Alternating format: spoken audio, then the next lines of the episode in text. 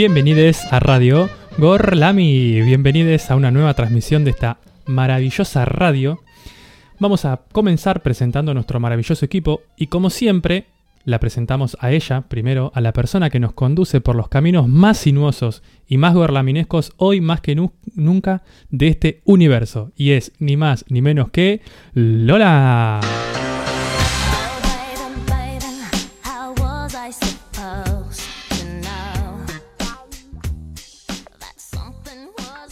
Muy buenas tardes. Buenas tardes, Nacho. Buenas tardes, equipo. Bienvenidos a todos los que están del otro lado de este programa que hoy es de otro planeta. Ah, la tiré, saqué. Quemé la, la frase cliché de una. Vamos a darle la bienvenida a nuestro equipo. Vamos a comenzar por ella, nuestra queridísima Rita. Muy buenas tardes, buenas tardes Nacho, Lola. Yo también estoy como adelantada en el tiempo. Ah, Doble pin. vamos a continuar dando la vuelta a esta mesa redonda, dándole la bienvenida a ella, nuestra queridísima Sarita.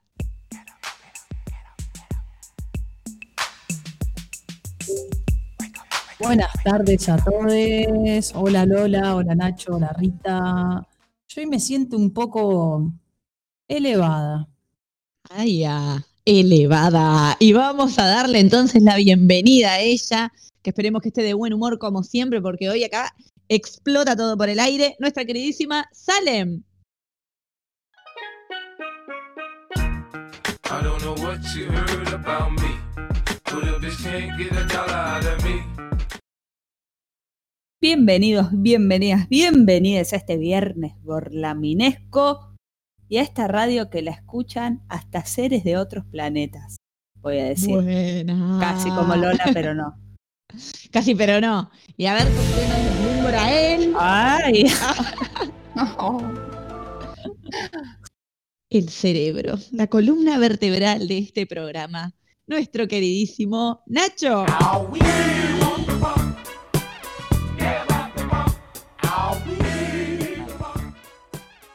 Muy buenas tardes a todos. Y hoy tendría que haber dicho el cerebro y la columna vertebral de esta nave, pero bueno, yo también lo podría haber Ah, dicho. no. Sí, no, no me dio. El doctor. ¿Cómo andan? no pidas tanto. ¿Cómo Muy andan todos? Cerrando ¿Qué la semana, ¿viste? sí. Este Una semana viernes agitadita, ¿ah? Agitada, agitada. Pero bueno, estamos terminando bien, se comienza fin de semana, descanso. Más allá que la semana estuvo media chonga climáticamente, ¿no? No, no estuvo muy primaveral. Yo probé la lluvia no para bañarme. Ay, Pará, la lluvia es re primaveral. Venimos de un Sí. fin de donde por poco todos nos armamos la pelo pincho, nos tiramos la pile, una semana Sí. que tenemos que sacar el tapado de invierno. Mal, las tortas fritas, volvió, volvió la boloñesa con la polenta. Yo estoy feliz, mi huerta, tipo, pegó un repunte como Bueno. loca. La mía también, es verdad. Y la- yo también agua de lluvia. Y llovió bastante, ¿eh? hubo para juntar. Yo estoy, mis plantitas están contentas. ¿Alguien tiene algo para compartir? Muchas cosas, pero bueno. Ah, Ay. ay, qué abundante. Ya se sienten inhibidos. por- No, para nada, para nada de inhibición. Rita, ¿alguna miedo, no experiencia de gimnasio? Hace un montón que no te chocas una planta, Mal. Se te cae la comida. Queremos como más cosas de esas. ¿Te está yendo bien en la vida? No, pero mi vida no, mi vida no es, no es tan, tan sorprendente. Fui al gimnasio y conseguí sentir dolor. Yo ya creí bien. Que, que estaba como. ¿Creíste que todo quedaba en inmunizada. una, en una pesa? Yo, ¿Sabes que el otro día lo pensaba? Tengo dudas sobre tu pesa de 18 kilos. Es demasiado. 18 Yo te la kilos voy a muy mostrar, pesado. Salem. O sea, o Eh, entendí pará. mal. Ay, bueno, Rita. Si es lo que querés. ¿Cómo se nota que es viernes, eh? Eh, pero igual acá Rita, como tiene muchos talentos ocultos, eh, Mm. uno es cantar y nos enteramos en esta semana, dentro de poco la vamos a hacer cantar a Rita en la radio porque Sí. la rompe. También Sí, entrena sí. fuerte, lo que pasa es que ya no lo cuenta tanto, pero entrena. No sé si para levantar 18 kilos, capaz que ahí no chamulla, pero le mete No, onda. sí, sí, entreno, entreno. Mucho. Muy bien. Muy bien. Bien, bueno, ¿qué les parece si Salem nos recuerda las redes y arrancamos un poco con el tema del día? Así empezamos a delirar con ganas. Sí, nos pueden encontrar en Instagram y en Twitter como arroba gorlamiradio. Nos siguen ahí, que estamos a full, ¿eh? un montón de seguidores. Eh, para escucharnos en vivo, gorlamiradio.blogspot.com y si no nos puedes escuchar en vivo, Radio Gorlami en Spotify están todos nuestros programas. Eh, Nacho viene subiendo al toque roque los programas. Sí, Así sí, que sí, sí. están 28 creo que vamos, che. Eh, este es el Vamos. 29 me No, parece. ¿eh? no, no. a los 30 este, se festeja. este es el 30, este es el 30. ¡Vamos! Este es el 30. Poneme música de fiesta. Ay,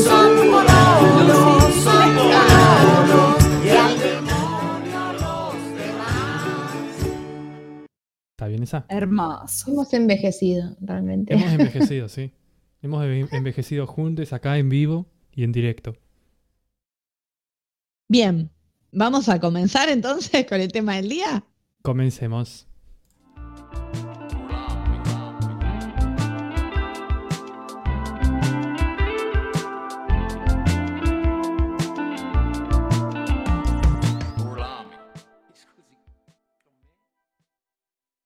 Muy bien, me quedé muy concentrada con el tema del día. Como habrán visto en nuestras redes, el tema del día es genera suspenso. Yo quiero la musiquita de, de Chiche Hellblum, por favor. Para mí es Chiche Hellblum. Sí, es de chiche, olvídate. Gracias.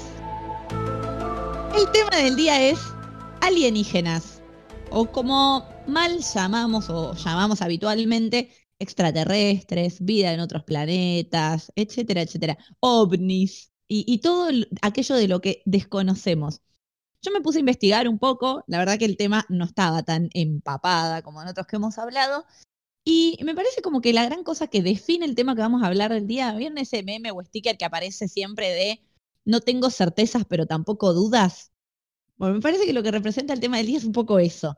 Y ¿Por mi qué? fuente, además. La fuente. créeme, Créeme, porfa. Total. La idea, eh, lo que genera, digamos, como tanta intriga, tanto suspenso y tanta emoción, inclusive tantos fanáticos respecto a estos temas, eh, y tanta tela para cortar que ha dado en, en la ficción, que después de eso nos va a contar un poquito Rita, es que la vida en otros planetas, o la vida en otras galaxias, o la vida en otros universos, después la cuestión más específica científica también la va a compartir Nacho, es posible, digamos, porque si en algún momento se dio toda una conjunción de sucesos que permitieron que haya vida en el planeta Tierra, nada nos impide pensar que las mismas leyes que hicieron que funcione para nuestro planeta no podrían funcionar en otro lugar, desconocido, lejano. El tema es que tampoco existe la manera, o por lo menos por el momento, de comprobarlo. Entonces está ahí, ¿no? Abierta, como esa hipótesis. Esto es posible, pero todavía no es comprobable. A partir de esto, hay mucha gente súper fanática del tema, pero sobre todo a partir de la Segunda Guerra Mundial, se empezaron a ver muchos objetos voladores no identificados. Que tenía la frase como se dice en inglés, pero me pareció absolutamente irreproducible. Solo voy a decir que a partir de las... Exacto, pero decir la frase, ¿cómo es? Unknown Flight Object. Oh. Ahí está, Unknown. thank you. Thank you, Nacho. Eh, bueno, a partir de ahí surge esta pseudociencia. Ellos se llaman como investigadores de la ciencia y los investigadores de la ciencia les dicen agregale el pseudo, amigo, porque ahí de científico no hay nada, que es la ufología. ¿Para qué? Para dar respuesta a todos estos, estos objetos voladores no identificados y a buscar respuestas en todo aquello que no lo había. Después vamos a mencionar también otros sucesos que se le adjudican a los extraterrestres. En realidad esto comienza como un, un sentido medio persecuta de los estadounidenses, decir, che, acá están los rusos vigilándonos, están merodeando nuestro territorio, y en realidad cuando se empezó a corroborar que estos objetos voladores no identificados no pertenecían a la Unión Soviética ni a países enemigos, se abre como una incógnita de de dónde viene todo esto.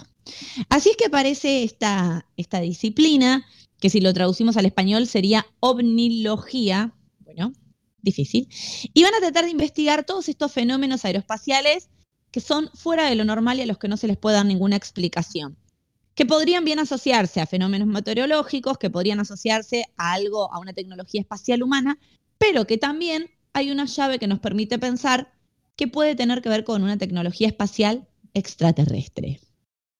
¿Qué cosas van a investigar estos, estos, me sale decirle científicos, pero los científicos se me van a enojar. Estas Estos personas. investigadores, valga la redundancia, van a investigar eh, diferentes reportes que hace la gente sobre casos de abducción, los que dicen que fueron como secuestrados por extraterrestres y que tuvieron alguna experiencia de tercer tipo.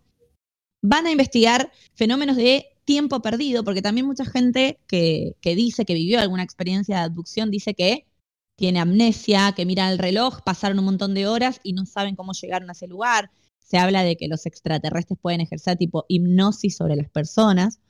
Y también eh, hubo muchos sucesos, y se deben acordar, eh, mutilaciones de ganado. Acá estaba el caso del chupacabra, Sí. ¿se acuerdan? Sí. Sí, eso, algo voy a decir. Sí, sí, sí. El famoso Eh. chupacabra, sí. Eh, Muy bueno, 90, todos ¿no? estos 90 o fenómenos- 2000 fue eso. Muy 90 para mí. Ah, no para sé si fue el también, 2000, sí. pero me suena a los 90. Me Eh, suena más cerca. Fenómenos noventosos para mí son todos estos, en general. Eh, bien, todo esto lo va a investigar entonces esta ovnilogía. Y ellos tienen sus propias teorías sobre la vida en otros planetas y qué características tienen los extraterrestres. Ellos clasificaron a los extraterrestres en distintas tipologías clásicas, entre los que estarían los humanoides y todo esto a partir de testimonios de la gente que dice que eh, los vio, ¿no? O que tuvo alguna experiencia con ellos. Los humanoides, que es este típico robotito, que de hecho está hecho muy en- meme, bailando, el de la cabeza gigante, los ojos así como cuerpito de persona, pero cabezón, ¿lo tienen a ese? Sí, mi Están amigo. Muy callados. bueno, bien. Sí, sí. Dentro de las figuras humanoides están los, los famosos verdes, el marcianito, ¿no? Y los grises, que estos son los que hay El de la canción de. Dame tu cosita. Ah, ah. Exacto, ese. Sí, más o menos, sí. Ese es el que más reportan las personas que dicen que tuvieron algún episodio de abducción. Después hay otros que son los que se consideran nórdicos, que como para que sea una idea es más parecido a, a nosotros, pero con las orejitas raris, tipo un elfo. ¿Vieron? Sí, sí, sí. Sí, bueno. es más raro. nadie, nadie me responde, Sí, sí, sí, perdón, perdón. Renuncio. No, sa- eh, no sabemos que va a venir pregunta. El momento Claro. jacobino. Estamos No, preparados, solo para o sea, que me estamos digan- silenciados. Y cuando. Claro. Bueno, no, me, no me silencio, listo, no me silencio y bueno, si tengo moquillo. No, entonces- dale, pues si no podemos charlar. Eh, otros son los gigantes. De hecho, no, no hay tantos reportes, pero hay Sí. algunos. sí, sí. Otros son los zoomórficos. Reptila- reptilianos, con forma de reptil, insectoide, cefalopoides, o sea, como con tentáculos. Esto también los vi mucho en dibujitos o en películas. Y me parece que en una de las películas que nos va a mencionar en un rato Rita, no quiero spoilear, me parece. Y otros que son los xenomórficos. Bueno, estas son las tipologías, es decir, los tipos se lo toman muy en serio y hacen un montón de investigaciones y tienen de hecho sus reportes con cosas que entrevistan a las personas con estas experiencias y demás. Ahora Los bien, expedientes secretos X. algo así. Ahora bien, bueno, hay mucha también teoría conspirativa para tirar para arriba de que esto está recontra comprobado y que los gobiernos ocultan esta Perdón, hay información. también que recuerdo haber leído una tipa muy estudiosa, Salen, para la radio, Sí. eh, cuando hicimos el de las sectas, sectas grandes e importantes que se basan en esta, en la ciencia, en la ovnilogía, y que siguen eh, teorías de ovnis.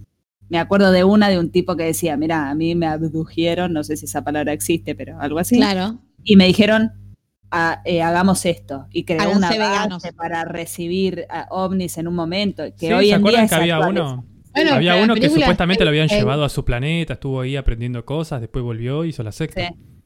No ¿La sé vieron no la es película cien- cienciología, ¿Cuál? no sé qué es. Haste.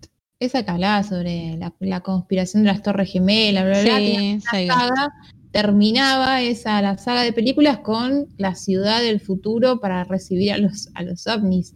Supuestamente el chabón estaba dentro de esa secta que era la cienciología, algo así. Claro, Sí. la de Tom Cruise, los que Tom comen Cruise. placenta. Sí, Cienciología. Claro, cienciología. Sí, pero la que yo digo es otra, perdónenme. Ah, Bueno, bueno. Ok, ok. De hecho, chicos, eh, paren. Después también vamos a hablar de los lugares de Argentina con Salem.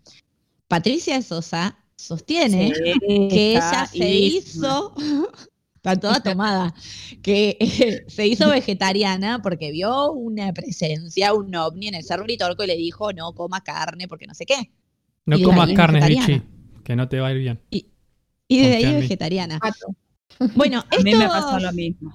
estos muchachitos de la ufología o, o ovnilogía tienen teorías para explicar, por ejemplo, que las pirámides de Egipto, las piedras o las estatuas que hay en la isla de Pascua, las pirámides de Teotihuacán, las piedras de Stonehenge eh, en Salisbury, en Inglaterra, y las líneas de Nazca fueron todas creadas por eh, extraterrestres porque dicen ellos que no hay, no hay explicación humana posible para llevar adelante semejante proeza. Bueno, no. Los historiadores dicen, chicos, no digan boludeces. O sea, sí es difícil. Es cierto que estas pirámides que se construyeron hace 4.500 años y que cada piedra pesa no sé cuántas toneladas, es difícil, pero no imposible. Los historiadores contemporáneos creen que realmente lo hicieron los hombres. Lo más sospechoso son, en realidad, las líneas de Nazca. No sé si las conocen. Sí, sí. Estuve bien, ¿eh? Re rápido. La del mono, el pájaro. ¿Lo conocemos la Bien. línea de Nazca? Para mí que no todos. bueno, está bien, voy a dar mi cuota de confianza. Las líneas de Nazca, para los que no los conocen, los son unas líneas eh, al sur, creo, de Cusco, unas líneas que están hechas como en un terreno medio desértico y que hay exactamente, y les paso a tirar el dato, 800 líneas con 300 figuras geométricas y 8 animales, pero gigantes, que si uno transita esa zona, tipo camina, no se puede apreciar. Solamente se pueden apreciar estas figuras geométricas y estas figuras de animales, tipo planeando, es decir, Desde desde, el aire. claro, desde el aire. Entonces no se puede explicar cómo civilizaciones tan antiguas que lógicamente no volaban, no habían inventado el avión, o no sabemos, ¿no? Eh, ¿Cómo pudieron dibujar eso con tanta perfección sin poder mirarlo en perspectiva desde las alturas? Entonces, por esto es que la, la gente de la ufología sostiene que esto Tipo se la hizo peli Señales. algo así. No sé, no la vi, pero ponele. Eh, ¿Cómo no la ¿Cómo no viste? Señales? clásico. No, no la vi. Uy. Uy, yo soy malísima con las películas. Bueno, eh, los historiadores les dicen, no, muchachos, esto es obra del hombre, a pesar de que con la tecnología moderna no lo podemos imaginar, en la antigüedad lo pudieron hacer. Y ahora les voy a mencionar algunas cosas por las cuales los científicos, los científicos de verdad, loco, eh, refutan todas las teorías de la ufología. Primero dicen que carece de objeto científico, o sea que cada una de las disciplinas científicas sabe lo que busca, sabe lo que estudia y sabe lo que investiga, y la ufología no. Es como todo aquello a lo que no se le encuentra una respuesta, se busca algo, pero no se sabe qué. Entonces, una ciencia sin objeto de estudio no es una ciencia.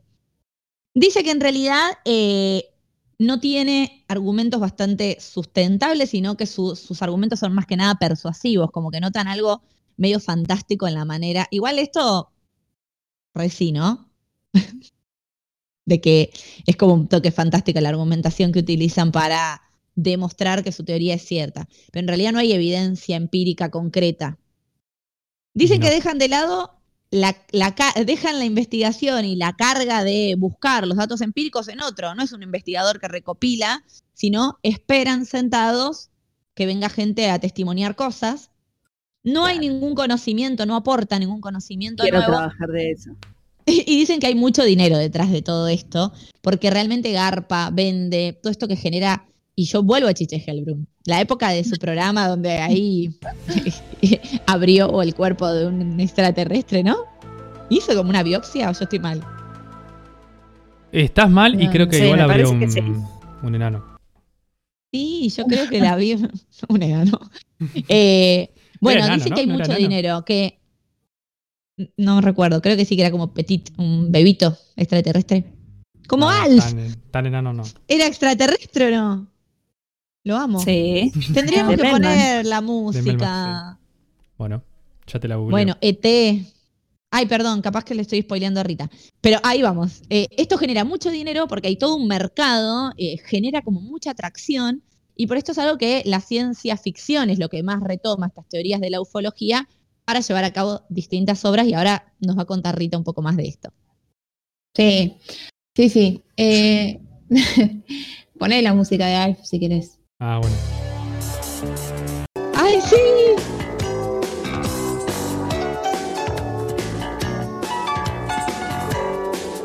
Sí, pero no, a ver, eh, el tema de la vida extraterrestre es un tema que ha sido muy discutido, obvio, como vos decís, muy abordado. Hay que pensar que eh, la idea de que el universo esté habitado por otros seres, eh, incluso inteligentes o que nos superen en capacidades tecnológicas, incluso también éticas, lo bueno, digamos, de este pensamiento es que vendría como a socavar toda esa cosmovisión muy occidental del hombre como centro del universo y vendría también en desmedro también de eh, todo nuestro paradigma cien- científico que sería inútil, digamos, frente al de estos seres eh, superiores. Como que esta idea del hombre y su racionalidad como el gran y único milagro de Dios, bueno, se cae al pozo, ¿no? Y pienso yo que tampoco es una idea muy descabellada, eh, si tenemos en cuenta que es relativamente pobre el conocimiento que se tiene sobre las galaxias y el universo en general, ¿no? Eh, coincido con vos que en algún momento todo este tema fue furor. Yo también recuerdo que la gente en la década del 90 estaba constantemente mirando el cielo, sacando fotos extrañas.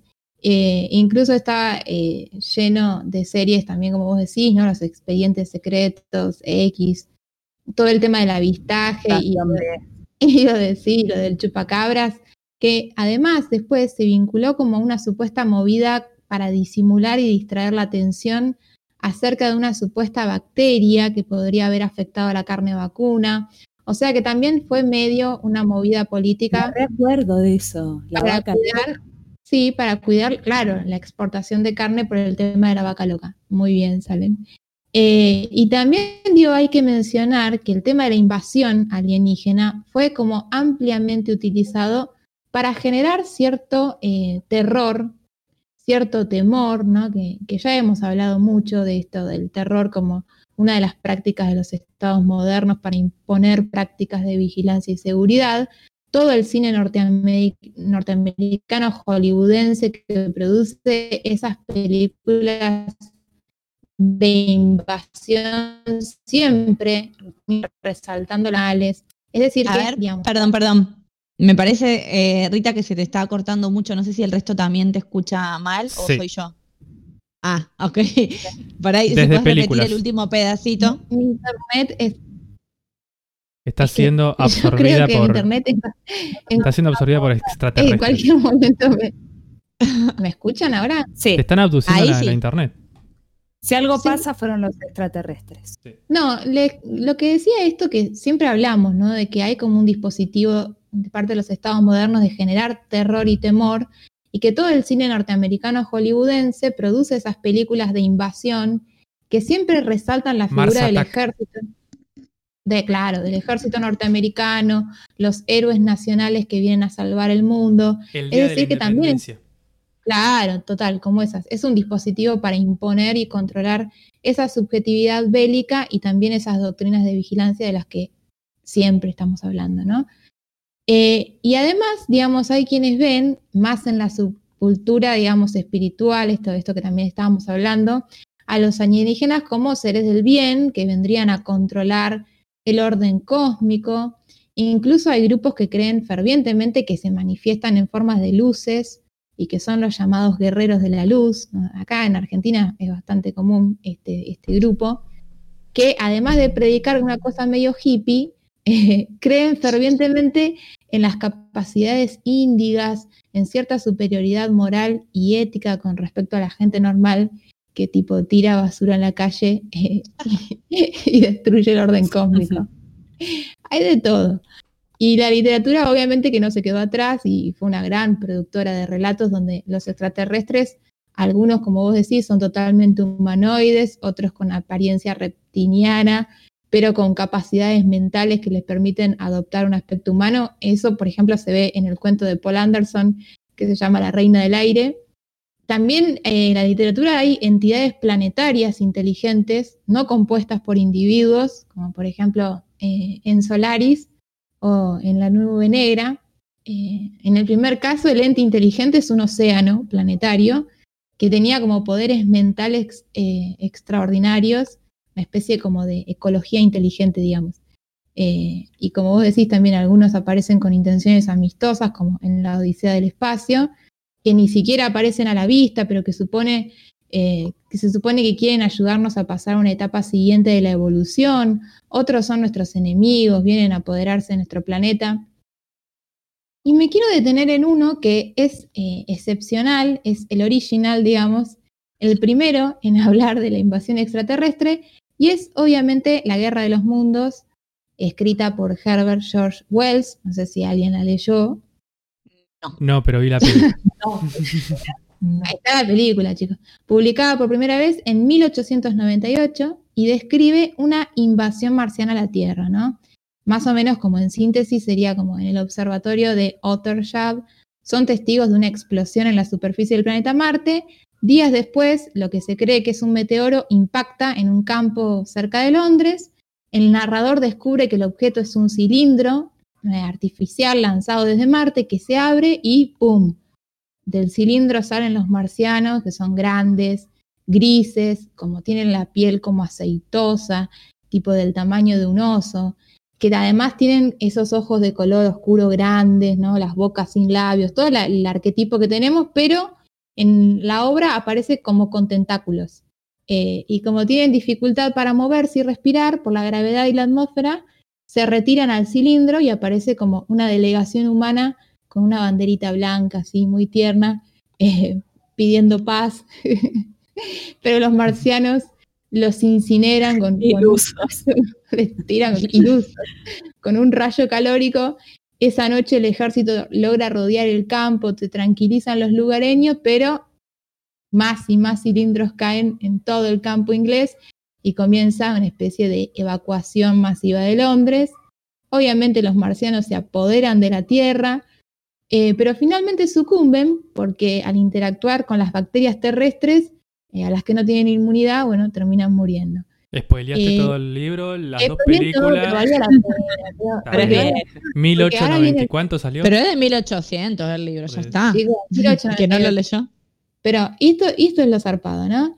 Que a partir de esto se creó como una subcultura extraterrestre. Hay quienes vieron que estos aliens eran en realidad, chicos, eh, los inmigrantes, ¿no?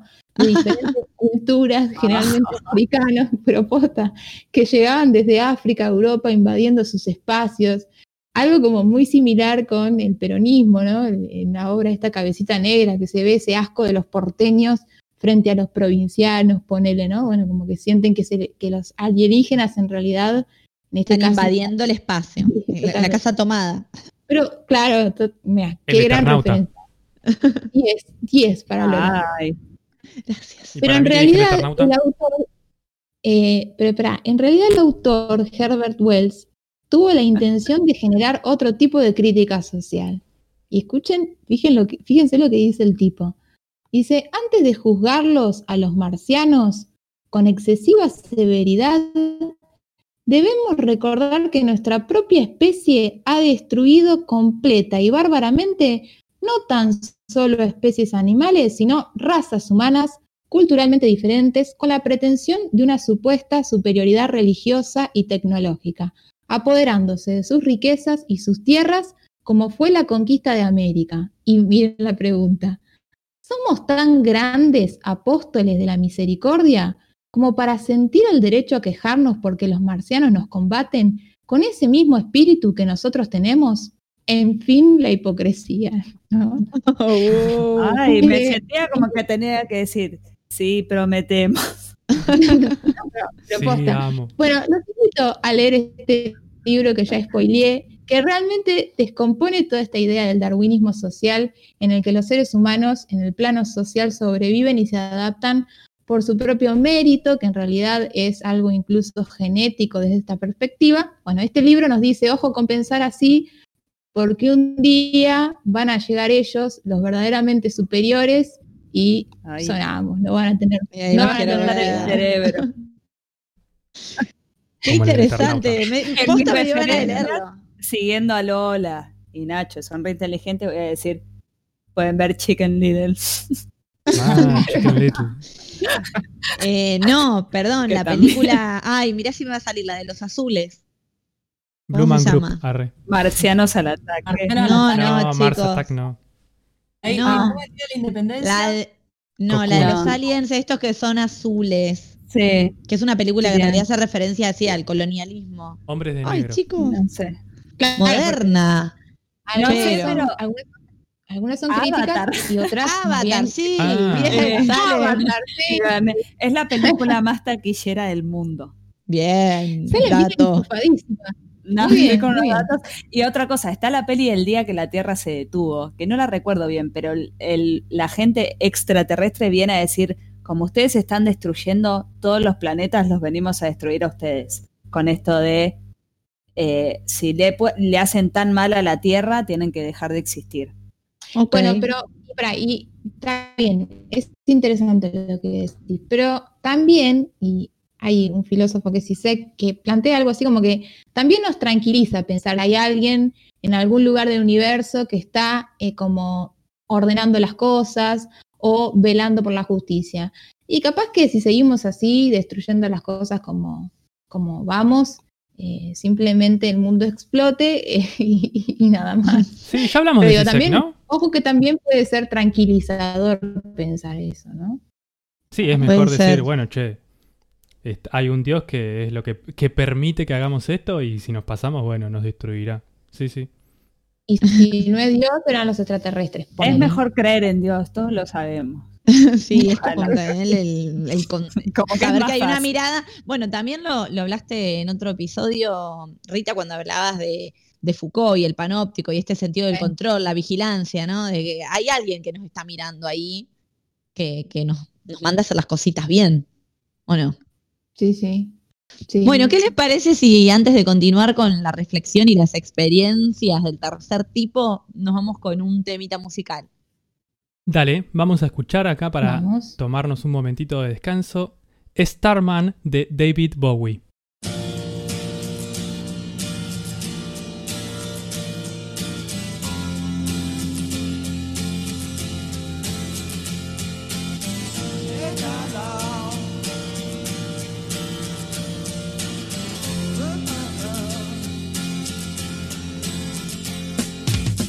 Didn't know what time it was,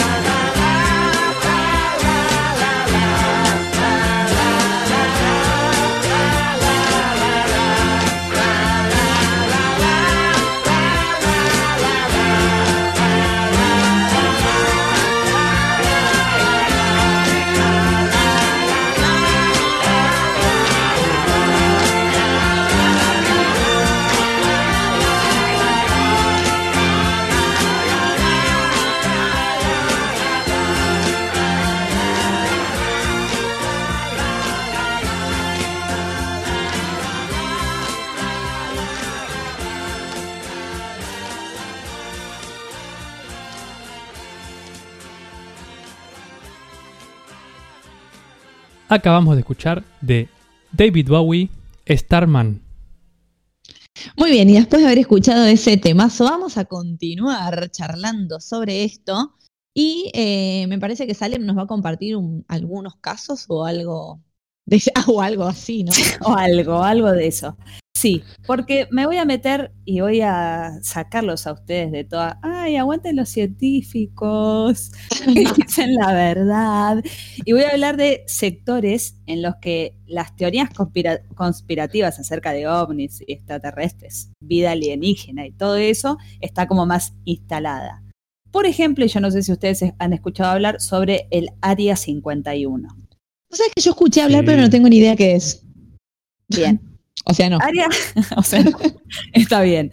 Área 51, por supuesto, queda en Estados Unidos, ¿no? Porque ellos tienen que ser los reyes de todo lo que no saben nadie más. Entonces, eh, Área 51 es, en realidad, es una base de la Fuerza Aérea Militar estadounidense que queda en un desierto en Nevada, Estados Unidos, eh, que en realidad también es llamada Groom Lake. Tiene como muchos nombres porque eh, como que le quieren dar otra entidad. Ahora lo vamos a ver. es- también se llama como el Rancho Paraíso, la Tierra de los Sueños. Quieren sacarle todo este mito que tiene alrededor de los alienígenas y otras cosas. Le quieren Y sacar el mito le y le dicen poniendo- rancho. ¿Cómo le, dije- cómo le dijeron? ¿Rancho cuánto? Para Rancho Paraíso. Rancho Paraíso. y Groom raro. Lake, en la traducción es algo así como al lado del novio. Ah, Más raro. Pero Ok. sí. Eh, pero a- para mí va por este lado que ahora vamos a ir a, a- a la realidad del Área 51. Bueno, esta eh, eh, base que tiene como muchas teorías alrededor de lo que es eh, extraterrestre. ¿Cómo surge este mito? Eh, al ser una base militar recontra hiper, hiper mega archisecreta de los Estados Unidos, pero súper, eh, es un lugar, como es de la Fuerza Aérea, donde varios aviones hacen pruebas, ¿no? Y dicen, esto es como todas cosas que en realidad la gente que trabajó ahí, trabaja ahí, o que, o que está alrededor del Área 51, habla, pero es tan secreta que lo que pueden decir es muy limitado, entonces tiene como muchas idas y vueltas lo que dicen. Dicen pocas cosas, lo que hace crea- crear teorías y todas estas eh, locuras alrededor del Área 51 pero que los aviones que la Fuerza Aérea eh, probaba volaban tres veces más alto de lo que vuela un avión comercial y a una velocidad supersónica. Casi que podían recorrer Estados Unidos de punta a punta en eh, 70 minutos, ponele, en velocidad. Ay, qué genial. Y que lo que hacía que aviones comerciales empezaron a ver más allá de ellos luces raras. No, ahí está la parte eh, Ah. alienígena y lo que ellos supuestamente me asusté lo que ellos supuestamente dicen. Entonces todos los mitos empiezan alrededor de estos. Cosa que igual dicen que cuando un avión comercial informa o ve eh, rarezas luces extrañas y todo Área 51 y quienes trabajan ahí esperan en, en los aeropuertos o les comunican por radio que no digan nada de lo que ven ven cosas súper secreto, que son cosas que los comprometen a no divulgar. O sea, cálmense. Eh, y después también hay una teoría que en, el, en 1947 en Nuevo México se hallaron restos como de un artefa- artefacto extraño ahí estrellado, que son que después de encontrarlos y para estudiarlos los llevan al área 51 y que no se supo nada más de eso. Y que decían que en realidad lo que se había encontrado era como restos de un ovni, ¿no? de un objeto volador no identificado. Ellos, después de varios años, como de 50 años, salieron a decir que en realidad se trataba de algo de ellos que es súper secreto, que no pueden explicar, pero que va como de pruebas nucleares soviéticas y para poder eh, estudiar esas cosas como con un globo y un micrófono, no sé, como muy flasheros a la vez, que no sé qué te da más miedo, un alien o eh, Estados O el Área Unidos 51. estudiando- sí, estudiando cosas soviéticas. Eh, pero bueno, se lo relacionaba con una, na- con una nave alienígena. Lo que también muchos dicen que, claro, los aliens hay super genios, viajan millones de años luz a un planeta nuevo y a 100 metros de llegar chocan. Como que, Claro. boludo, ok, Mal. claro. Y que, que cuando lo leí dije, mal. O sea que Tiene eh. Y que mucho también este mito surge de un hombre que solía trabajar en el Área 51 que una, un- se cansó y una vez empezó a hablar sobre lo que se hacía. Y que sí contó que él había visto muchas fotos y cosas extrañas sobre extraterrestres y naves y que lo que hacían ahí en realidad no era una base aérea nomás, una base militar, sino que se llevaba todo lo que se quería estudiar con respecto a vida extraterrestre, porque Estados Unidos quería tener toda esa información de eh, como naves de tecnología avanzada para ellos solos. Y que también se habían hecho, que tenían secuestrados extraterrestres, que a algunos se le hacían autopsias y a otros los tenían como rehenes y objetos de estudio. Eso es todo lo que dijo un tipo que trabajaba ahí y que después se fue. Lo que pasa que, que la fuente de él era la mía, créeme, porfa. Claro. No, había- no había mucho más que lo que él contaba. Y en realidad todo este misterio que se genera alrededor del Área 51 por no tener data y por ser eh, una base militar ultra secreta. Que como dije antes, no sé qué me da más miedo. Eh, y también lo que pasa es que querer ir, o sea, entrar al área 51, ir ahí a investigar, porque yo he visto también muchas historias de youtubers que quieren ir. Es más, el año pasado se hizo como un como una eh, convocatoria masiva en las redes para ir todos, porque está fuertemente vigilada y quienes protegen el área, quienes eh, resguardan ahí, están autorizados a usar la fuerza letal contra quienes quieran entrar. Pero. ¿qué hay ahí? Entonces, por eso está todo este misterio loco alrededor del área 51. Wow. Eh, entonces, no, no les recomiendo. El área 51. Bien. Eh, bueno, eso es lo que tengo. Miedo. No sé si habían escuchado algo de esto, si sabían. Yo no había escuchado tanto, pero sí sabía que se le relacio- relacionaba el área 51 a la vida extraterrestre y alienígena. bueno, en todas las películas de extraterrestres utilizan el área 51 como la base militar donde están las cosas. Por ejemplo, en el día de la mm, independencia, tipo la base aérea donde se reúnen y donde entablan la relación con los extraterrestres, eh, una relación hostil, es en el área 51. Que está como Ahí todo está, rodeado de desiertos y una movida media extraña. Y obvio que Estados Unidos como los genios. Obviamente. Obvio. Y, y ahora los- les quiero contar un poco de lugares, si ustedes quieren vivir experiencias alienígenas o de vida extraterrestre, quieren dejar de comer carne y no saben qué hacer. Eh, Vamos, voy a nombrar tres lugares de Argentina que dicen que pasan mucho estas cosas. Eh, voy a empezar por el, eh, uno de los más trancas, que es en Entre Ríos, nos queda cerquita. en Gasolero. Gasolerito, entre ríos. ¿En qué cerca. parte de Entre Ríos? Me encanta Entre Ríos. La Victoria. provincia de mi madre. En Victoria. Ah, la Victoria. ella. Ay, es muy lindo Victoria. apenas el puente. Tu mamá se llama Victoria, no sabía. No. Es re lindo. No entienden nada. No, mi madre es de Concordia. Mi familia son todos de Concordia y Colón, Entre Ríos. Alrededor Pero- de Victoria, no es exactamente ahí, pero unos pequeños kilómetros en el cerro de la Matanza, la kilómetros. laguna del pescado. Los kilómetros La son todos iguales. Son más pequeños que el kilómetro. Eh, Pasan cosas la raras, hay eh, deformaciones del espaciales. Y cerro, sí, cerro de la Matanza.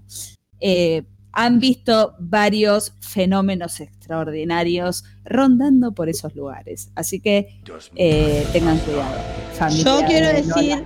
Que mi papá vio un ovni. ¿Viste?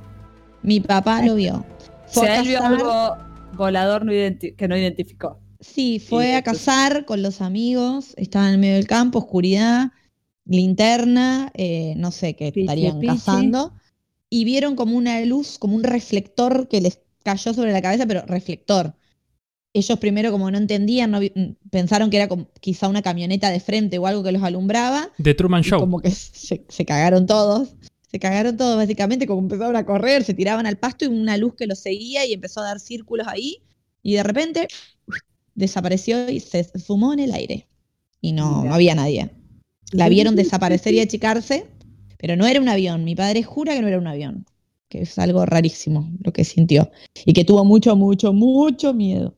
Y, Y sí, sí. yo también. Bien, otro lugar nos vamos un poco Por más eso al no hay que vamos- Exacto. Así que Victoria, por favor, decirle. Es que, paren, Al ojo, color. capaz que tiene, son los mismos que la hicieron vegetariana a Patricia. Ah, lo podemos relacionarlo ahí, tenés razón. Capaz que son veganos. Los Y los de la vaca loca. Eh, tiene sentido, chicos, Tiene paren. sentido, ¿eh? Se- le voy a pasar el dato a la ufología. Bueno, dale, perdón. Bien. En Dale. Salta, en Cachí, no sé dónde queda la Me primera. Ay, encanta en Cachi. El nombre Cachi. Sí, Cachi. yo no fui, pero casi Eh, voy. Cachi voy. Posta. Bueno, Cachi. ahí Sí, cachi con dice, la historia eh, arranca todo porque dos policías estaban... eh, No les creo. Igual son policías. Miedo. No, estaban ahí eh, haciendo sus tareas, vamos a decir. Eh, Esperando- gente, esperando que llegue algo. Claro.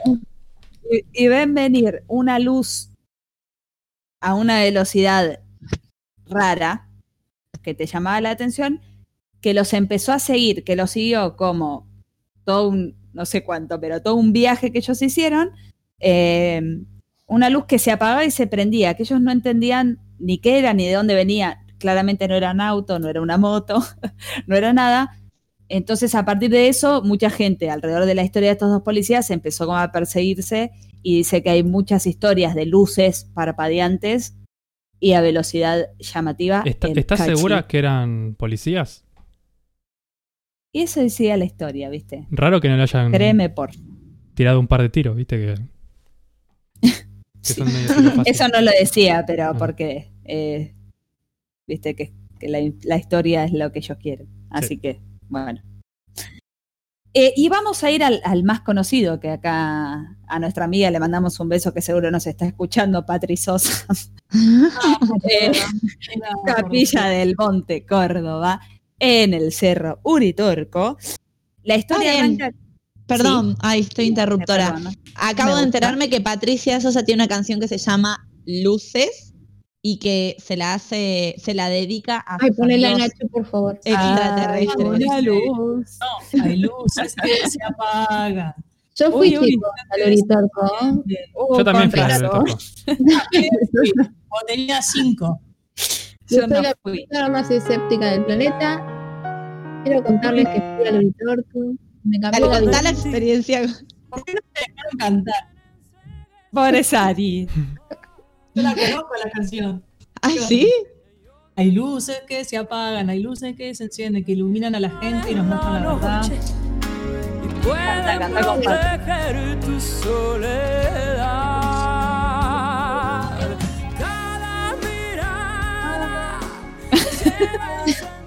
Lleva encendida una luz que brilla en tu corazón. La usamos como astral. Ah, Sí, sí, se rehúsa, se rehúsa. Bueno, pero la punta del Cerro Uritorco se llama Cerro Macho, ¿vieron? Yo me acuerdo Sí. que cuando llegué dije, ¿cómo? ¿Por qué? ¿Qué quiere decir esto? Es un mensaje. Bueno, Patriarcal es un, de los es un marcianos. destino, es un destino para los fanáticos de los Las montañas tienen, tienen sexo. Es el Sí, yo iría a acampar, iría a acampar al Uritorco. Ay, no, un miedo. Mejor no. Es lindo, yo cuando era chiquita. Yo fui dos veces al también. Uritorco. También está el, eh, también está por ahí el Cerro Pajarillo. Eso quiero contar. Ajá. Yo estuve en el Cerro Pajarrillo. Ah, ¿viste? Yo fui al Cerro Uritorco. Dale. voy, voy a contar cómo empieza, el- alrededor de qué se basa esta historia de, Dale, de dale. alienígenas en el Cerro Uritorco, a ver ustedes qué me dicen. Eh, por allá, por 1986, dicen que un supuesto ovni se estacionó sobre las sierras de la zona y dejó una huella a lo las marcas de señales, no sé si que para. Lola que no Una bueno aureola. una huella como ovalada con la forma del ovni de, escuchen, 122 metros de largo y se- por 64 de ancho, que bueno, queda marcada en el suelo y que duró más o menos eh, como tres años la huella. Y Wow.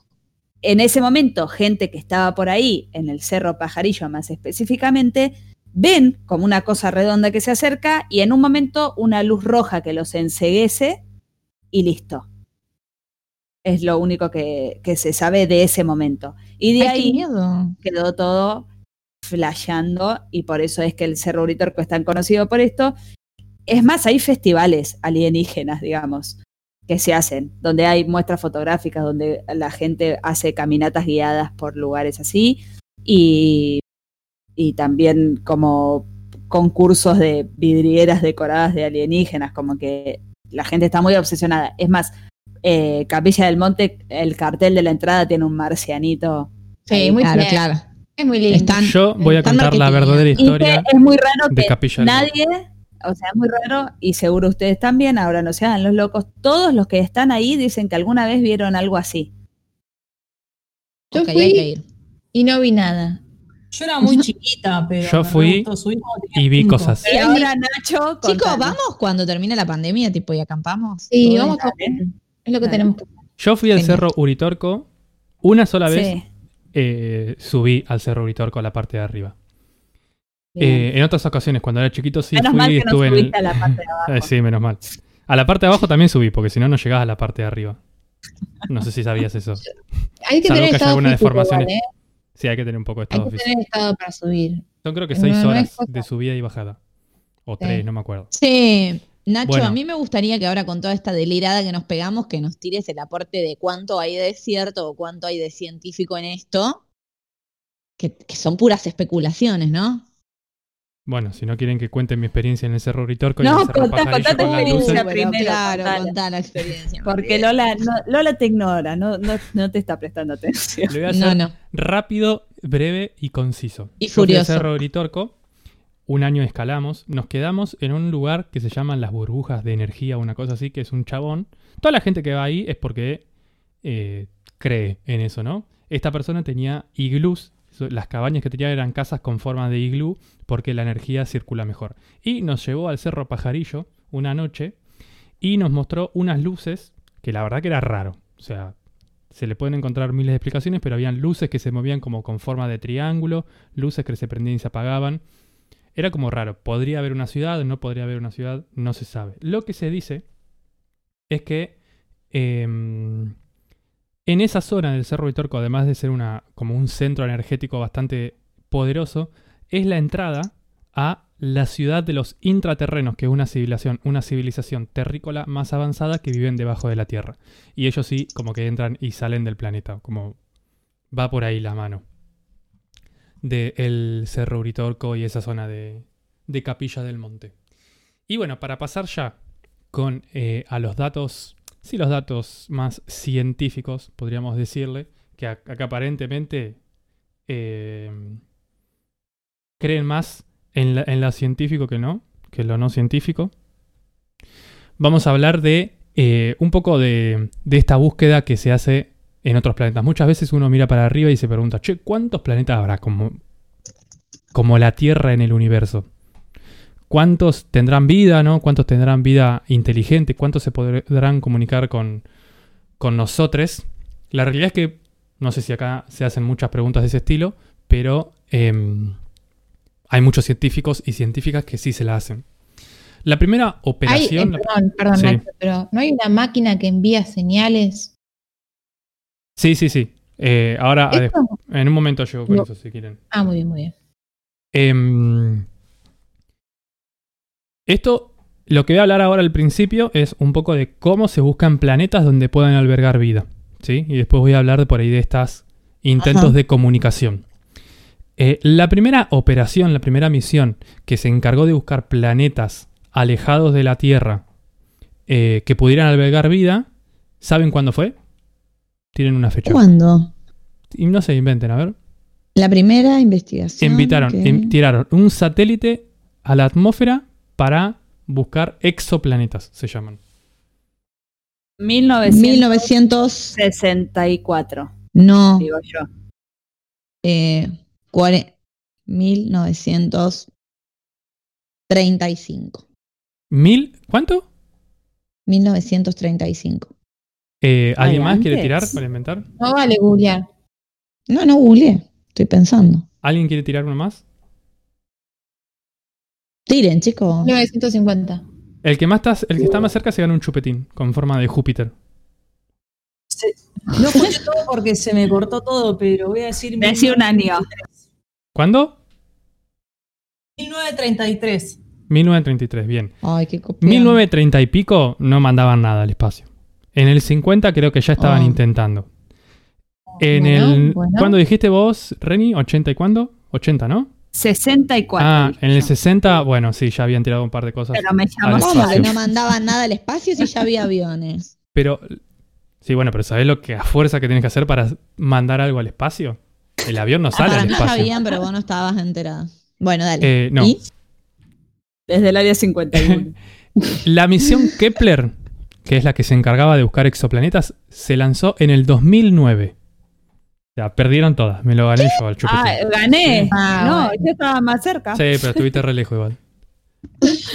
Es, Ay, yo eh, quería chupetín con forma de Júpiter. el satélite Kepler es un satélite que está girando alrededor de la Tierra, como todos los satélites, y que apunta a una estrella en particular y que como que cuenta eh, los cuerpos celestes que atraviesan el espacio que está entre su ubicación y, esa estrella que está apuntando y a través de unos complejos algoritmos intenta calcular las dimensiones de ese planeta, si se trata de un planeta o no.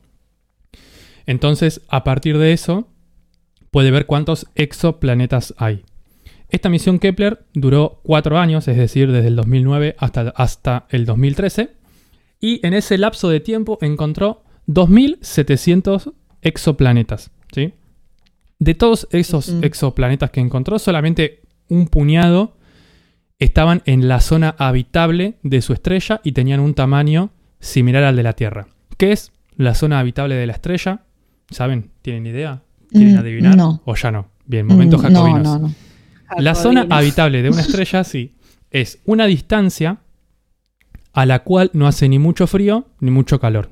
¿Sí? Y ahí Ah. tiene que estar ¿Cómo se ubicada el planeta. eso? Me, gu- me gusta, lo quiero usar en la vida. Zona habitable de una estrella. La Tierra, por ejemplo, está en la zona habitable de la- del Sol, porque está lo suficientemente alejada para no cagarse de calor, pero no lo suficientemente lejos como para cagarse de frío. ¿sí? Bien. La temperatura que permite eh, estar en la zona habitable de una estrella es poder encontrar agua líquida en la superficie de la Tierra, porque los científicos y las científicas concluyen que para encontrar vida como la conocemos, ¿sí?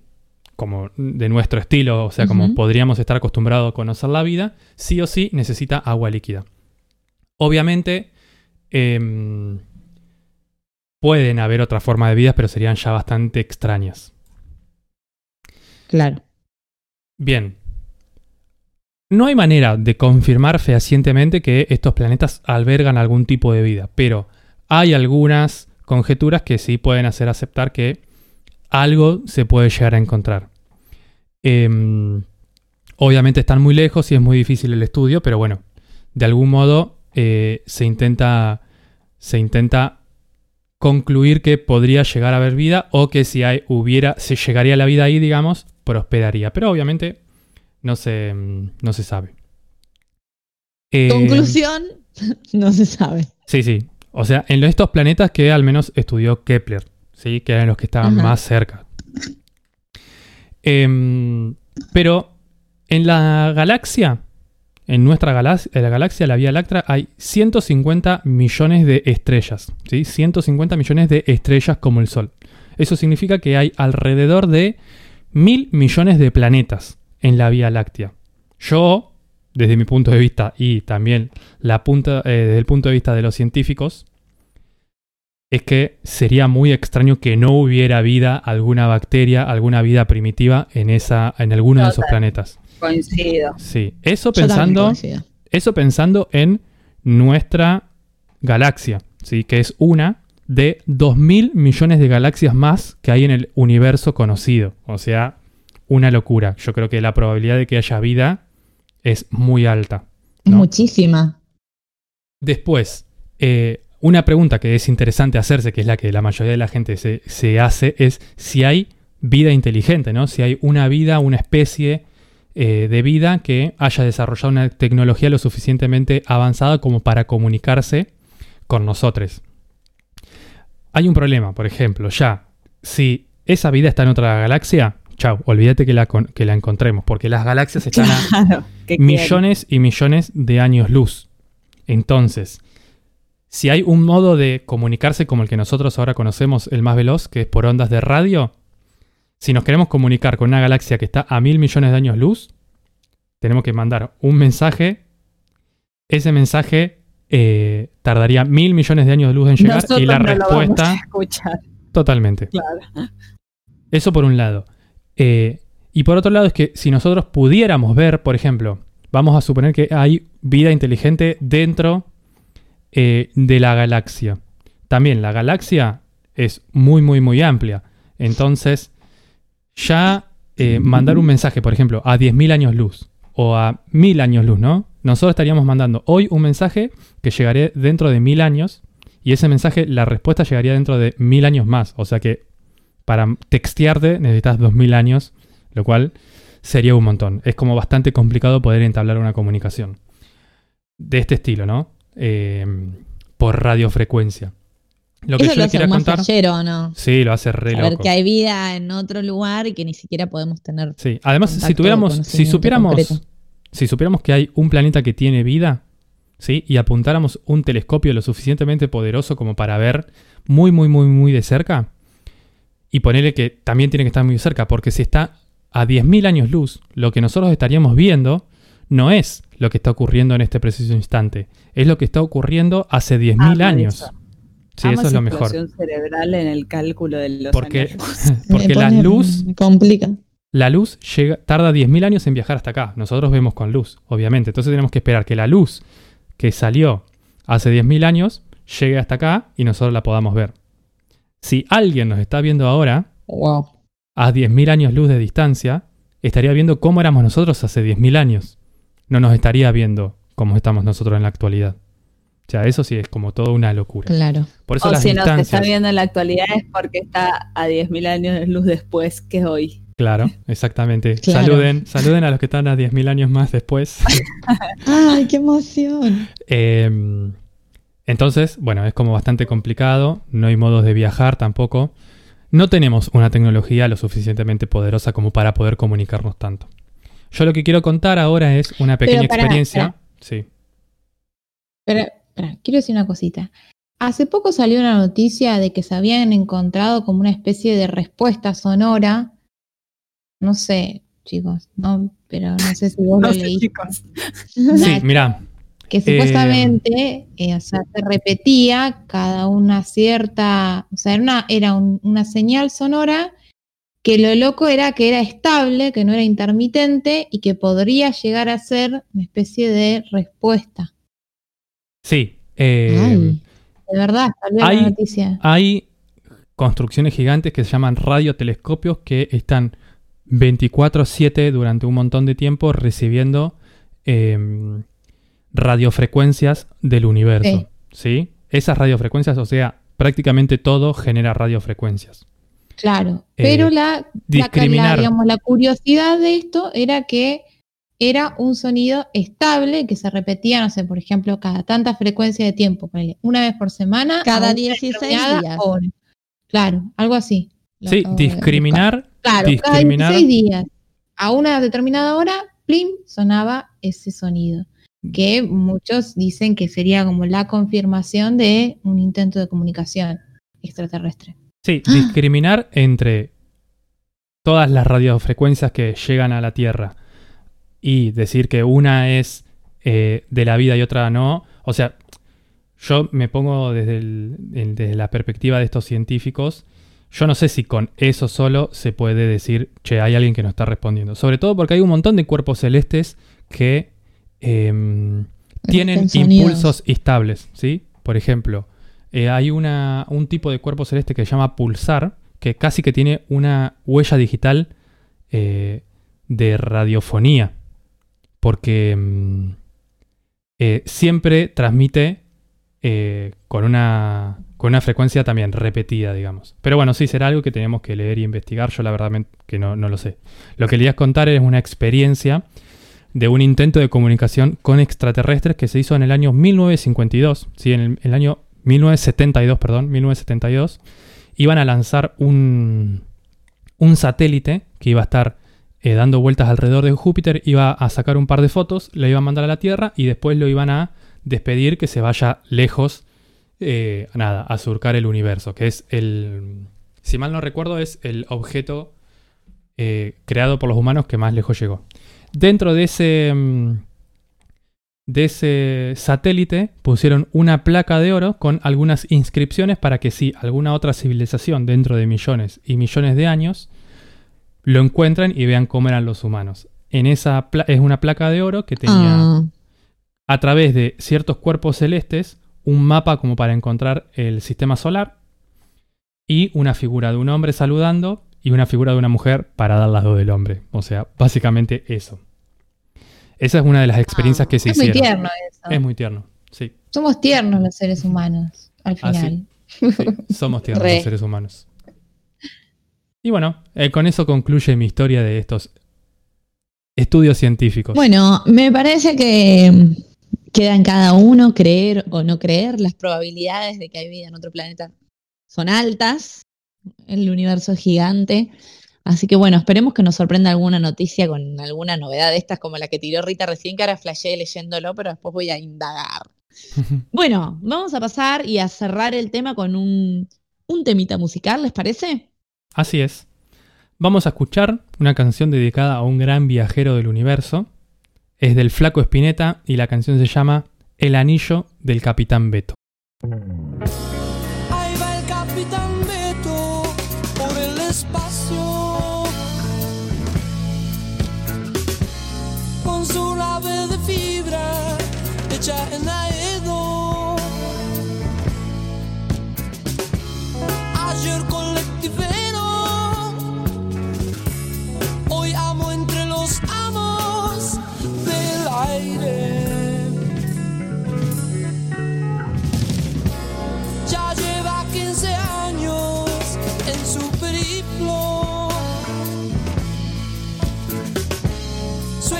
Es tan precario como su destino.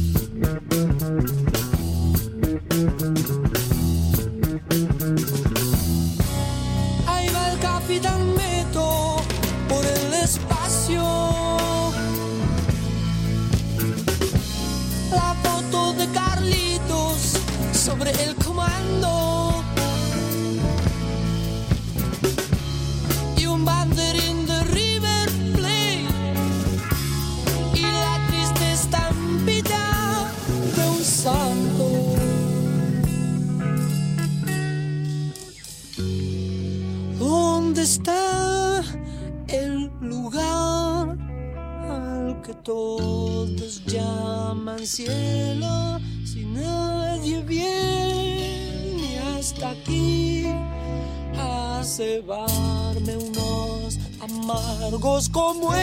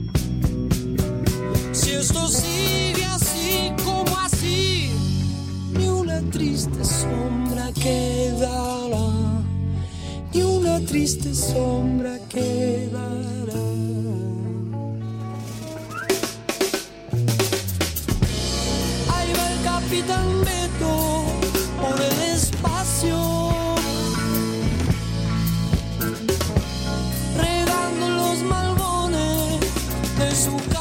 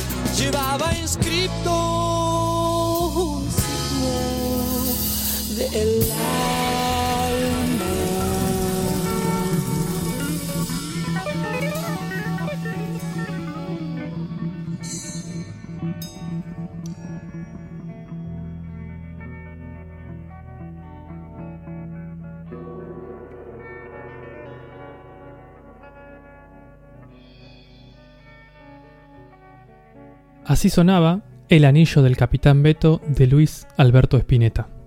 Y ahora vamos a escuchar una nueva edición de Mujeres de la Historia.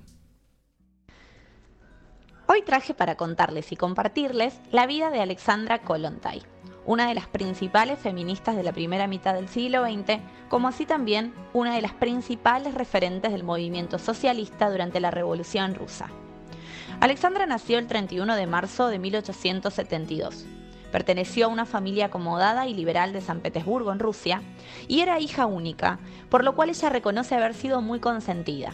De hecho, en su autobiografía menciona, quizá de aquí surge mi tendencia a protestar contra todo. Se casó contra todas las expectativas muy jovencita, nada más ni nada menos que a los 19 años. Y se casó con su primo, quien era un ingeniero joven, pero bastante pobre. No fue por arreglo, fue por amor, pero en realidad su familia lo que quería era acordar para ella un matrimonio que la pudiera acomodar socialmente y que la pueda establecer económicamente. A ella no le importó. Le empezó a molestar bastante, a medida que fue creciendo, todas las injusticias que sucedían en su país. Y asimismo empezó a aliarse a las ideas del marxismo, a la lucha de la clase obrera. Comenzó en una organización ayudando presos políticos porque la interpelaban realmente las injusticias. Ella dice textualmente, no podría llevar una vida feliz y pacífica mientras la población se hallara tan terriblemente esclavizada. Hacía folletos para militar estas causas que consideraba justas y también justa- juntaba dinero para el fondo de apoyo de huelga de distintas agrupaciones, sobre todo de las mujeres que trabajaban en fábricas textiles. Se fue a estudiar economía política a Zurich y a los 27 años ya conoció a Vladimir Lenin. A partir de ahí empezó a militar en el Partido Obrero Socialdemócrata Ruso. En 1905 le tocó presenciar uno de los acontecimientos históricos más importantes para Rusia y uno de los principales antecedentes de la revolución. Este acontecimiento se conoce como el Domingo Sangriento. Es un episodio en el cual una manifestación pacífica de diferentes sectores de la sociedad se presenta a reclamar frente al Palacio de Invierno, frente al zar, por determinadas y distintas injusticias. Los reprimen terriblemente y muchos de ellos son asesinados. Ella no solo ve la injusticia, sino también ve cómo las mujeres reclaman y luchan a la par de los varones. En 1907 la invitaron a participar de la primera conferencia internacional de mujeres socialistas en Alemania. Allá la hospedaron nada más ni nada menos que Clara Zetkin jun- junto a Rosa Luxemburgo que también se hospedaba en el mismo lugar. Ellas tres fueron tres grandes referentes y militantes del socialismo feminista. En 1908, Alexandra participó en San Petersburgo del primer Congreso Panruso de Mujeres. Acá se habló mucho de la distinción de clase y se trató de unir el movimiento feminista. Sin embargo, Alexandra criticó mucho el feminismo burgués y trató de reivindicar las causas que a ella la interpelaban que tenían que ver con la mujer obrera. En 1908, a pesar de haber participado de este congreso, tuvo que ser exiliada debido a que el gobierno del zar estaba reprimiendo bastante a la oposición. Ella sí en el exilio empezó a deambular entre Alemania, Francia, Inglaterra y junto a Clara y Rosa militaron fuertemente contra la Primera Guerra Mundial. Dicen que Alexandra se manifestó en contra inclusive de su propio partido porque habían apoyado la Primera Guerra Mundial y ella estaba absolutamente en desacuerdo. Luego de la Primera Guerra Mundial, ella se unió al sector bolchevique en Rusia, porque básicamente era el sector que más se había opuesto a la Primera Guerra Mundial. El movimiento de mujeres contra el PAN, contra la guerra, fueron fundamentales en Rusia para la caída definitiva del zar y para el establecimiento de la Revolución rusa en octubre del 17. La Revolución rusa significó una gran ampliación de derechos para la mujer. Sucedieron cosas que eran altamente novedosas para la época, no solo para los trabajadores, sino específicamente para las mujeres. Se redujo la jornada laboral a 8 horas, se abolió el trabajo nocturno para las mujeres y los niños, se permitió el matrimonio civil y no necesariamente religioso, se permitió el divorcio por petición de cualquiera de las partes y no solamente por el varón. Se permitió el sufragio universal y la posibilidad de las mujeres no solo de votar, sino también de acceder a los cargos públicos. Se promovía la igualdad, por ejemplo, que en una familia se podía utilizar tanto el apellido del marido como el apellido de la esposa o de ambos. Se eliminó el concepto de hijos ilegítimos y se anularon todo lo que tiene que ver con los presos o la persecución a los homosexuales. Asimismo, la mujer adquirió derechos muy importantes, como el derecho a la licencia por maternidad y por lo menos tres horas al día para poder amamantar a sus hijos. Alessandra, ya con un cargo político frente a la revolución, frente al gobierno revolucionario, abolió la educación religiosa para las mujeres y creó un organismo que fue fundamental, la Oficina Central de Maternidad y Protección de la Infancia expropió, y esto es muy interesante, lujosos edificios de la nobleza que se encontraban en los centros de la ciudad y los utilizó para guarderías, jardines, instituciones de cuidados prenatales, hogares para madres solteras. Dentro de las dos cosas más importantes que podemos decir de las medidas que tomó Alexandra Kollontai como funcionaria del gobierno revolucionario dentro de la Unión Soviética, y lo más transgresor, creo yo, para la época, es que proponía reemplazar el concepto de familia como la institución que conocemos en la actualidad. Ella decía que la familia era una esclavitud y que ésta debía ser reemplazada por uniones libres. De hecho, es una de las primeras autoras que habla del amor libre y habla de la sexualidad de la mujer. Obviamente esto generó resistencia, inclusive dentro del partido al que ella pertenecía, porque ella pregonaba mucho la libertad sexual, inclusive habla de algo súper transgresor, que es la colectivización de los trabajos domésticos. Dice, y acá voy a decir una frase textual, el capitalismo ha cargado sobre los hombros de la mujer trabajadora un peso que la aplasta, la ha convertido en obrera sin aliviarla de sus cuidados de ama de casa y de madre. Ella considera que la mujer, además de trabajar, tiene que ocuparse de toda la carga doméstica y que por eso era necesario que todo este tipo de trabajo se colectivice. Asimismo, habla de socializar la crianza de los niños, lo cual fue súper controversial. La segunda medida y de las más importantes es establecer en Rusia en 1920 el aborto legal, seguro, gratuito y en hospitales estatales. Fue Rusia el primer país donde el aborto fue legal, pero con la crisis de la revolución y las crisis económicas, la NEP, que fue la, nueva economía política que plantea Lenin, se empezó a recortar el presupuesto y obviamente se recortó primero por todos los organismos que tenían que ver con la mujer. Cuando aumentó el desempleo, aumentó también la prostitución y ella se sintió muy defraudada porque la revolución avanzara en una dirección que quitaba derecho a las mujeres. Se opuso a todo esto y se empezó a manifestar como opositora dentro del propio partido. A pesar de que intentó e insistió recuperar estos derechos para la mujer, la mandaron como embajadora primero a Noruega y después a México. Si bien también esto fue novedoso para la época, ella es una de las primeras mujeres funcionarias a nivel internacional, para ella esto no estuvo bueno porque fue una manera sutil de sacarla de encima.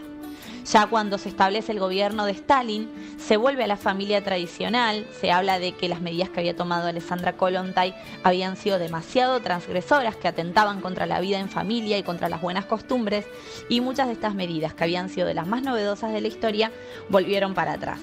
A pesar de que en Argentina seguimos luchando por el aborto legal, seguro y gratuito, tenemos este antecedente en Rusia donde en 1920, en un gobierno socialista, esto ya era legal.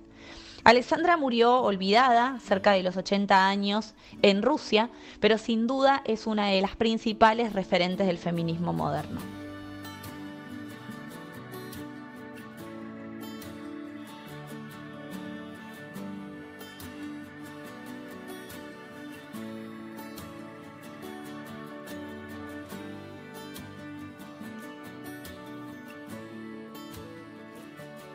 Ahora escucharemos una canción de Ana Tijoux acompañada por Jorge Drexler llamada Sacar la voz.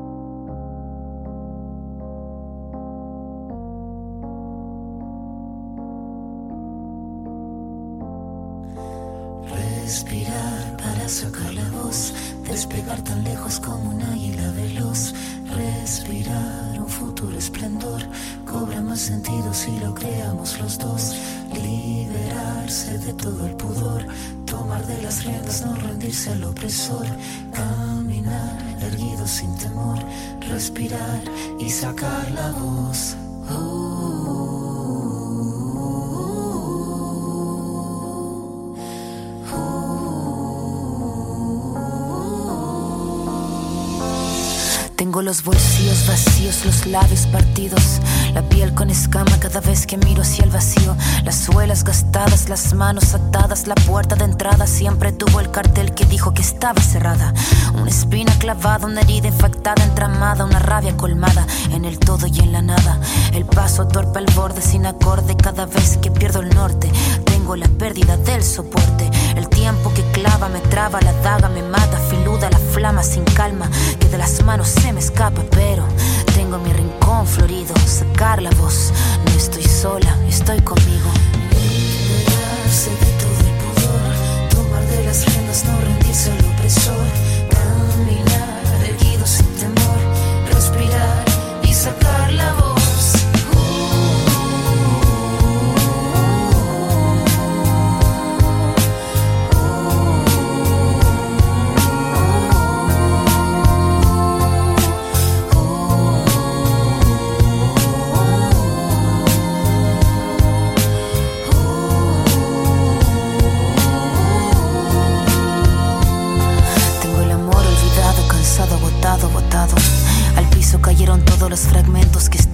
quebrados, el mirar encorvado, el puño cerrado. No tengo nada, pero nada suma en este charco.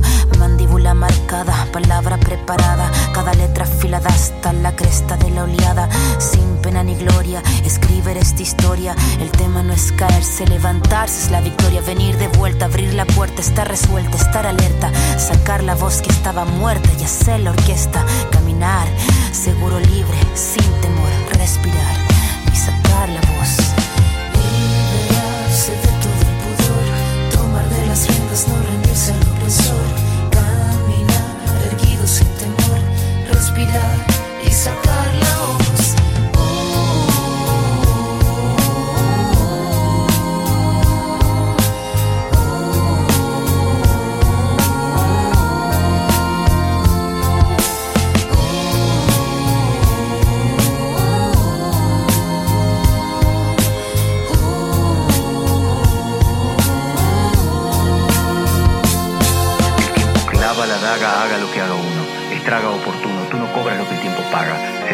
Saga tras saga, raspa con su amarga espátula. Huérfanos hace de brújula, se lúcida lenta en celo. Blanca el arma, blanco el pelo, su blanca cara de crápula. Esta décima espinela, la que Violeta cantaba. La de la sílaba octava del payador, vieja escuela. Y lo que duela, que duela, si es que tiene que doler. La flama sin calma, que arder tenga, que así siga ardiendo. Que siga fosforeciendo si tiene que florecer. en un cordel a colgar la copla que el viento mece, que pocas veces merece. Cada pena suelta voz, cada tos, pensando en sacar la voz.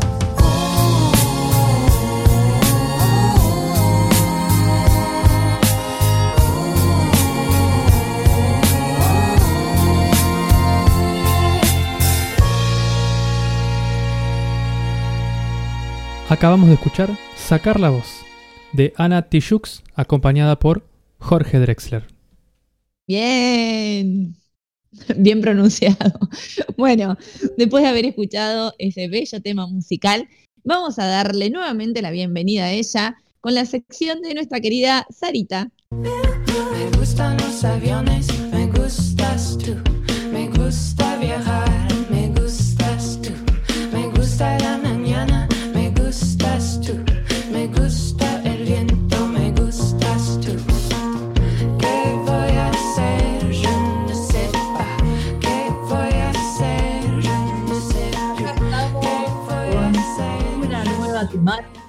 Una nueva pregunta y un pequeño debate, podríamos llamarle, porque este tema puede ir para, para muchos lados. Cuando pensaba la sección del día, y nada, tuve un poco de ayuda de mi compañera para pensarla, se me ocurría que podamos charlar en torno a la espiritualidad Disney, ¿no? Cómo en estas dos palabras Disney vuelve a tomar fuerza para medio que esto pintarnos de colores y de plata, algo que es inherente al ser humano, ¿no? Sabemos que cuando Sí. hablamos... Ya estoy enojada. ya- Yo creo Yo te banco, te banco.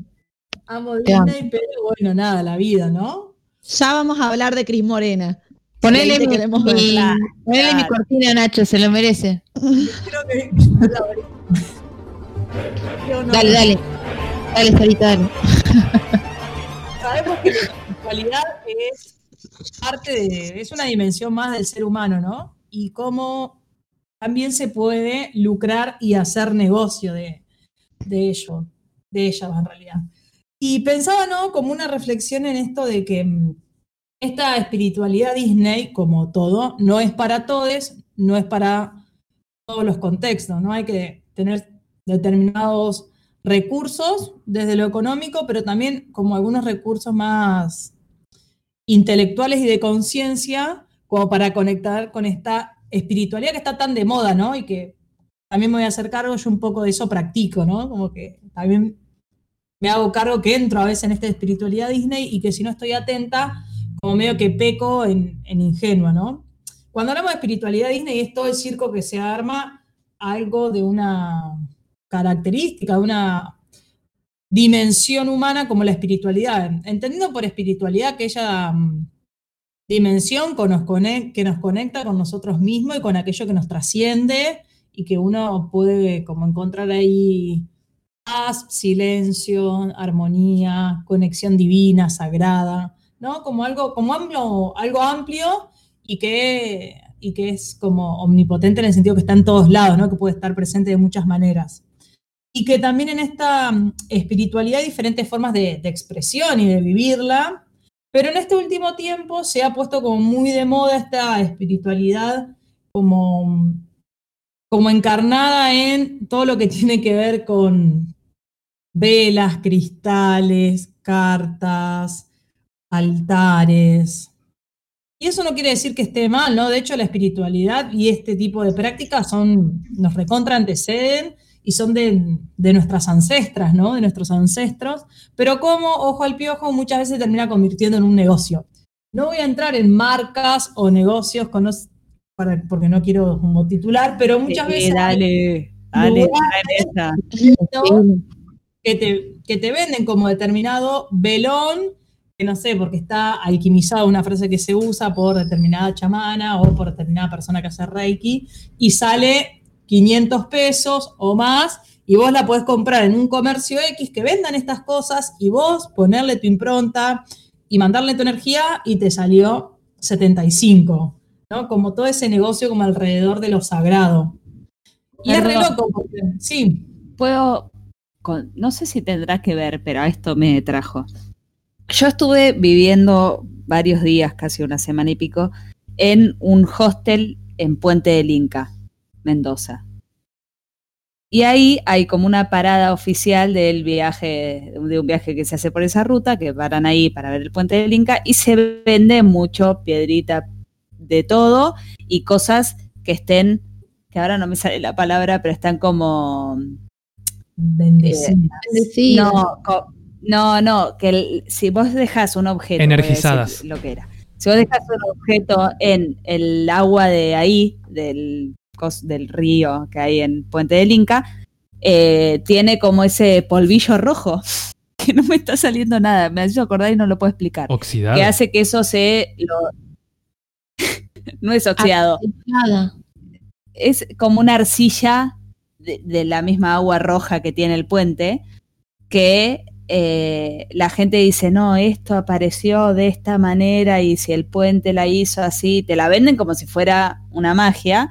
Y yo misma fui y dejé cosas ahí y si el agua las moja y te la llena de esa arcilla que tiene, se te hace de esa manera. Y era increíble cómo la gente compraba esas cosas llenas de esta arcilla roja, que ahora lo voy a googlear para saber bien lo que es.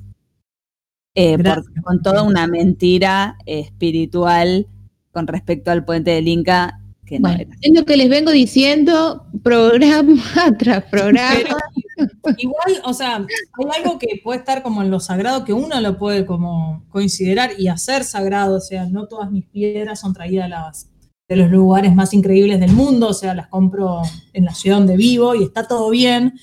Pero porque antes también caí en este consumo, es solo de esta determinada tienda que queda en Buenos Aires y solo ahí se puede comprar, ¿no? Entonces medio como que también está bueno porque son mujeres que tienen una formación y que alquimizan y hacen todo ese proceso, pero que no nos inhabilitan a nosotros a poder hacerlo también, ¿no? No es que si no consumo de ahí no puedo hacerlo. Y también que para este estilo de vivir la espiritualidad es para un cierto contexto socioeconómico. Por, y esto es una pregunta que me vuelve todo el tiempo, ¿no? ¿Por qué solo para algunos y debería ser eh, para todos? Pasa que llegar a ese nivel de conciencia, cuando, por ejemplo, no está en un contexto donde la prioridad es darle de comer un hijo y es la prioridad porque está ahí la necesidad concreta, es muy difícil avanzar en un nivel como de conciencia que tenga que ver más con este mundo esotérico, espiritual. Claro. Y tienen otras manifestaciones de la espiritualidad que en este tiempo capaz que son juzgadas, como por ejemplo, no sé, ir a la iglesia. Y bueno, ¿y quién soy yo para juzgar que la espiritualidad de determinada persona se pone en juego en la iglesia católica, o en una iglesia evangélica, o en una mormona, o en lo que sea, o en lo que quiera creer?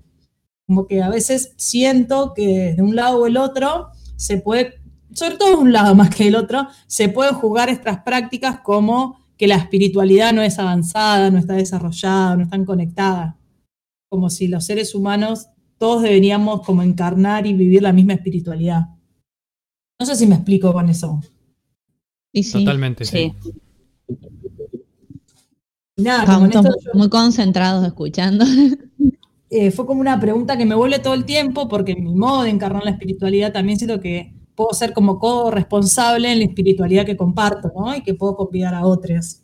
Entonces, ¿qué cosas puedo convidar a otros que los acerquen a conectarse con uno mismo y con algo que lo trascienda? Y que si después uno encuentra que la iglesia evangélica o que la iglesia católica es un lugar, está bueno y está bien y se puede recontrapotenciar. Y a veces, muchas veces quedamos como, nada, creyendo que hay un solo modo posible de vivir la espiritualidad y negando y coartando otros, ¿no? Claro. Como bas- basándome solamente en la espiritualidad, no como en la institución. No, claro. la institución, digamos, tiene como otras reglas que dejan por fuera. Y me parece que también eh, las, partes más ortodoxas de las distintas iglesias, y con iglesia me refiero a, a institución, ¿no? No acotándolo solo a la espiritualidad. La institución a veces acota tanto, ¿no? Eh, margina, expulsa, excluye, que por eso también van apareciendo otras iglesias y otras maneras de vivir la espiritualidad que son como más a la carta, ¿no? Digo, terminamos armando como un rejunte de, de distintas religiones, si querés, de cosas que nos identifican y que está buenísimo, pero también porque la institución es bastante excluyente a veces. Entonces uno no se siente identificado o representado por la institución Claro. en sí, pero sí por alguna de las prácticas. Entonces como que cada uno, y me parece que eso Van está bueno de estos No, tiempos, y- también es una cosa muy del posmodernismo y de esta sociedad cada vez más líquida, sí, donde se va perdiendo eh, la tradición, donde se va perdiendo el carácter ideológico e institucional y se va reemplazando por esta cosa más individual, más relativa, menos colectiva, porque de repente te encontrás con gente que dice, yo creo que en, mi Dios, que es el Dios Sol, y otro te dice, no, yo qué sé yo, pienso que mi, mi perro es mi Dios, yo qué sé. Digo, eh, también es, es- ¿Esa es Lola? eh, podría ser, no sé. También es una cuestión de, de época. Es cierto que quién es eh, uno para juzgar la espiritualidad del otro o cómo se vincula en el plano espiritual eh, una persona, ¿no? Nadie, digamos. Pero también tiene que ver con una época en la que estamos viviendo, me parece.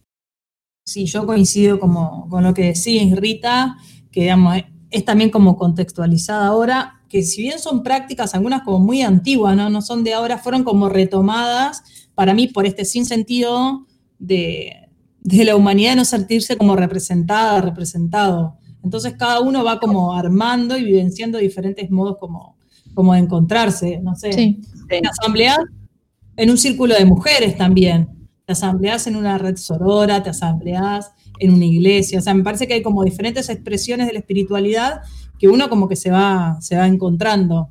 Y también la espiritualidad es personal y también uno puede encontrar con quién compartirla. A veces mi espiritualidad no la puedo compartir con todas las personas en todos lados porque capaz que no, no va en, en sintonía.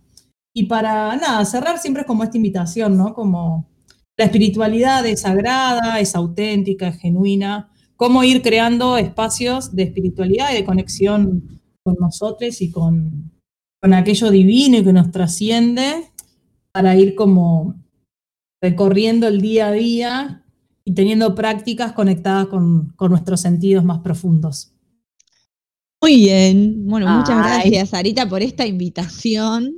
Esperamos que les haya llegado a la audiencia y que también todos se queden pensando en esta reflexión. Y bueno, ya vamos a ir terminando el programa de hoy. Salem, ¿nos querés repetir las redes antes de, de despedirnos? Sí, nos pueden encontrar en Twitter y en Instagram como arroba Gorlami Radio, en nuestro blog para escucharnos miércoles y viernes a las 17 horas en vivo en gorlamiradio.blogspot.com y si no, nos buscan en Spotify como Radio Gorlami, que ahí están nuestros 30 programas. 30 programas. Bueno, ahora sí. Nos despedimos. Muchas gracias por todo. Nuestra queridísima Rita. Chau, chau. Gracias, Lola. Gracias, equipo. Hasta la victoria. Siempre. Siempre. Ay, que nos quedó. Ahí el ruso Ahí estaba, ahí estaba, ahí. Bien, muchas gracias por el día de hoy, por haber compartido. Nuestra queridísima Sarita.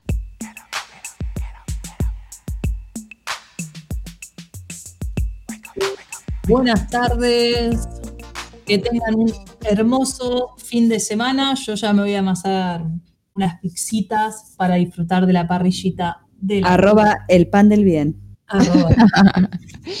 Y luego de pasar los chivos, la despedimos a ella, nuestra queridísima Salem. I don't know what you heard about me. Muchas gracias por escucharnos. Nos encontramos el miércoles a las 17 horas. Muy bien, y lo despedimos a él, que es el cerebro, la columna vertebral de este programa y de esta nave, nuestro queridísimo Nacho.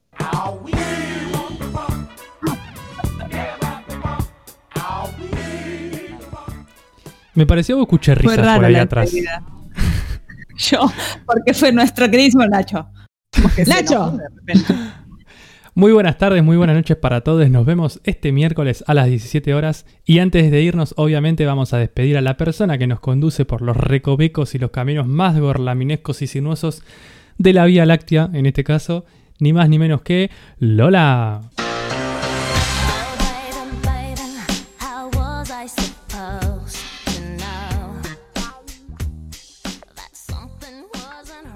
Muchas gracias, Nacho. Muchas gracias, equipo. Muchas gracias a toda la audiencia que estuvo del otro lado acompañándonos otro viernes. Los esperamos la semana que viene, el miércoles a las 5 de la tarde. Adiós. Así es, nos despedimos escuchando una música de otro planeta, escuchando a Childish Gambino con su canción 3222, lo digo en castellano, sino 3222. Ay, Nos vemos el miércoles a las 5. Chau, chau.